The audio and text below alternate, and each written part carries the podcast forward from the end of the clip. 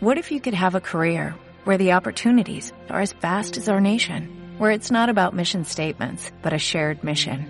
At U.S. Customs and Border Protection, we go beyond to protect more than borders, from ship to shore, air to ground, cities to local communities. CBP agents and officers are keeping people safe.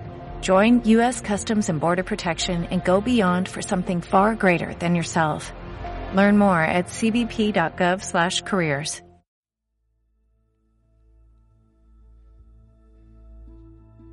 La Luna de Vitruvia, tu podcast de historia y cultura. Síguenos en Twitter, Facebook e Instagram. Arroba la Luna de Vitruvia.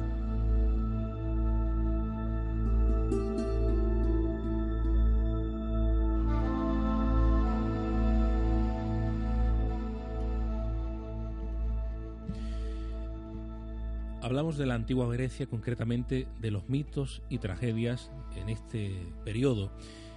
Para ello, eh, como habrán podido escuchar al inicio de nuestro programa, hemos hecho uso de una dramatización elaborada por nosotros mismos, eh, pues concretamente de una obra de Sófocles, que es Edipo Rey, en el cual pues escuchábamos un primer fragmento en el que hablaba de Dios, de los hombres, y una forma de introducir este, este programa, pues para que nos metan ambiente y sobre todo conocer parte de la obra de antigua, en este caso de Sófocles, uno de los grandes creadores. Pero para hablar de Grecia hay que hablar de una civilización eh, que tuvo gran peso en el Mediterráneo, David. Efectivamente, sobre todo a partir del siglo VIII, cuando comenzó la expansión griega por el Mediterráneo y las costas del Mar Negro. Un- fue un movimiento sin precedentes, algo que difundió la cultura griega por áreas muy, muy diversas. Eh, especialmente en Sicilia, en el sur de Italia, una zona que será conocida como Magna Grecia. Eh, allí se fijaron los primeros asentamientos que luego servirían de base pues, para crear otros nuevos, etcétera. Por ejemplo, los dorios se establecieron en Sicilia, donde se fundaron Siracusa. Mm, Después colonizaron por el sur de Italia rodios y cretenses, fundaron allí Gela, en Sicilia, y desde allí se fundó más tarde Agriento. Una civilización cuyo ruta, cuyo medio de vida era el Mediterráneo, ese pulmón que dio alas para crear no solo eh, lo que vemos y trataremos después en el programa del cine, sino crear una cultura rica en arte, por ejemplo, tanto en literatura como en escultura, las representaciones diversas de los dioses, como veíamos en el anterior programa dedicado al mundo egipcio, tiene muchas similitudes que después Marian nos contará. Por supuesto. Pero en este caso, una historia marcada por ese romanticismo en el cual el mundo griego mm, dio un paso más, un paso más a transmitir y que nos llega hoy en día con diversas, eh, dijéramos así, cosas que hasta el día de hoy eh, hemos heredado de ellos. La historia está ahí, de un modo un poco ameno hemos querido introducir el programa con este, con este acontecimiento que es la llegada de los griegos, en este caso al Mediterráneo. Y para ello, pues vamos a continuar.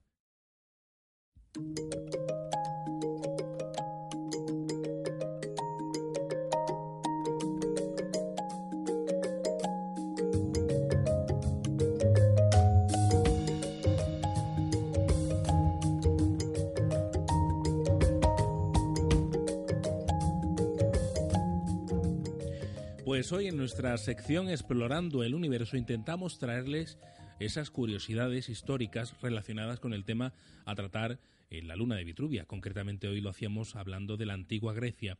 Y hablar de antigua Grecia es hablar de tragedia. Vamos a, imaginarnos eh, cómo podría ser este tipo de representación. Vamos a ponernos en contexto y para ello vamos a hablarles de la tragedia griega.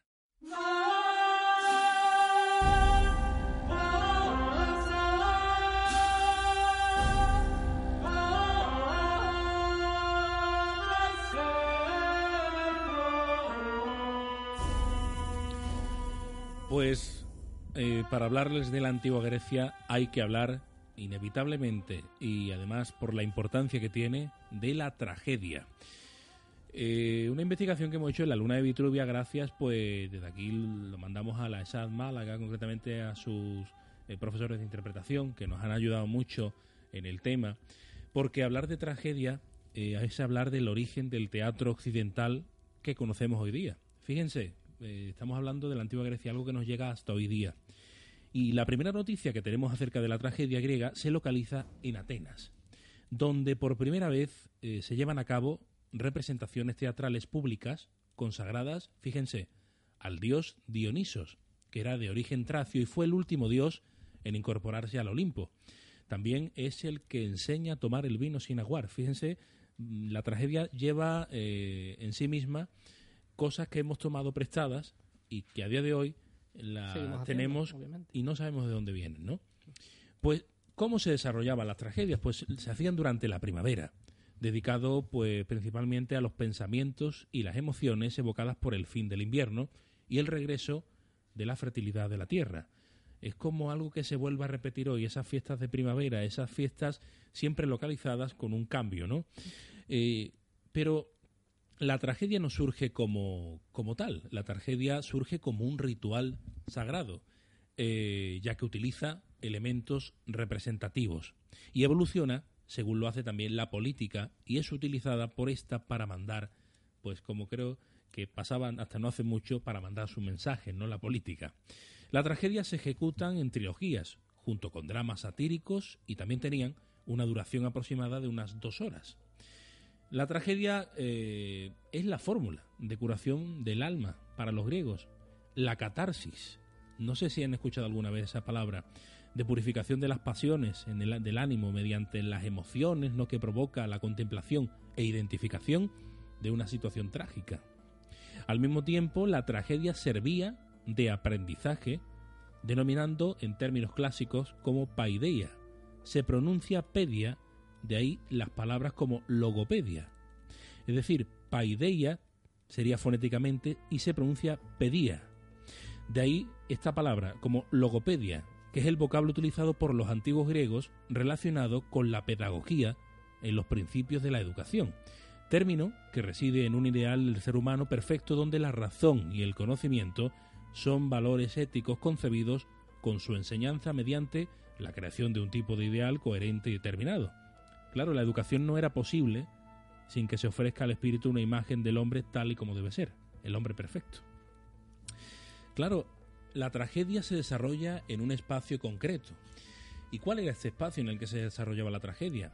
Pues, como decíamos, un primer origen que era ritual, pues se desarrollaba en los teatros, que se construían en un lugar sagrado, normalmente orientados hacia el templo.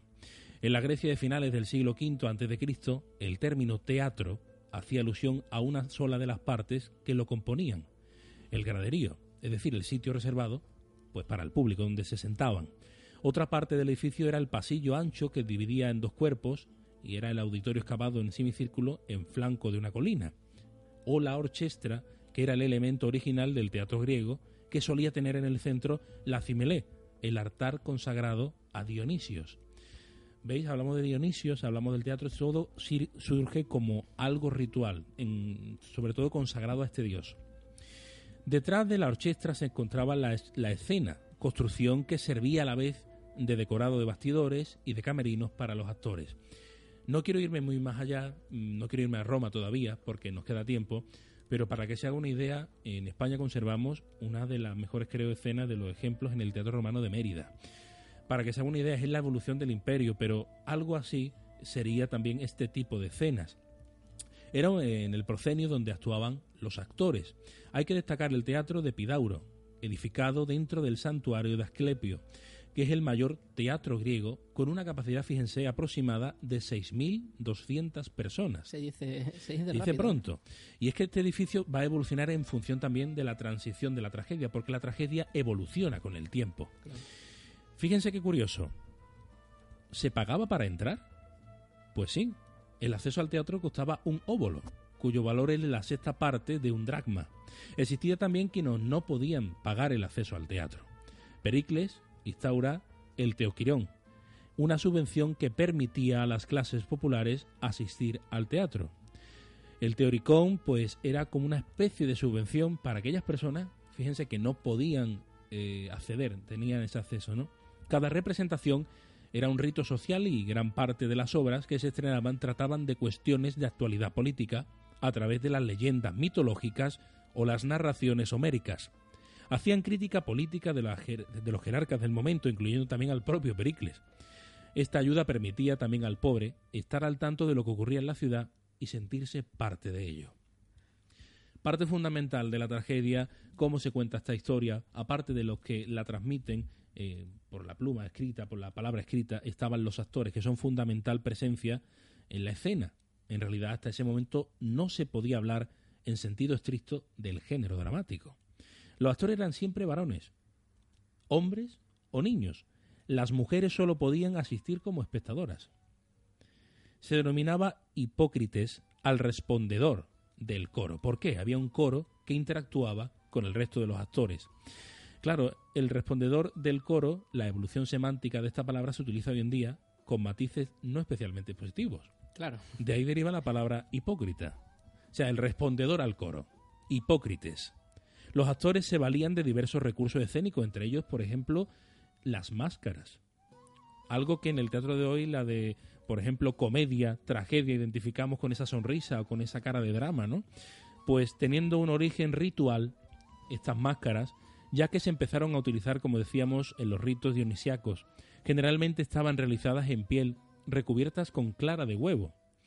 Eh, es una teoría que creemos, aunque no está demostrada, y algunos hablan de yeso también, que podían estar recubiertas, pero el acabado era polícromo, es decir, policromado, con colores. También eh, Julio Pollux en su onomasticón transmite ya no solo el modo de confeccionar las máscaras, sino también el conocimiento sobre los propios actores. Este fragmento del onomasticón vamos a intentar ponerlo para que ustedes lo tengan en redes sociales, para que vean dónde se cita directamente a las máscaras, ¿no? Esa importancia que tienen en la representación.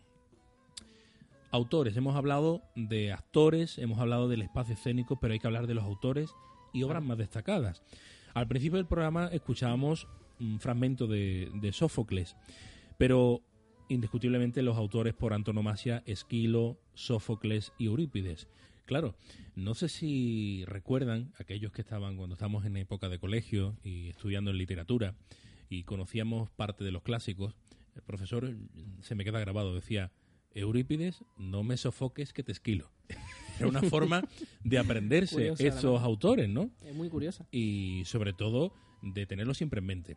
Pues algunas de las tragedias más destacadas son La Orestiada de Esquilo, Edipo Rey, que la hemos escuchado al principio, un fragmento de Sófocles, y Las Vacantes y Medea de Eurípides.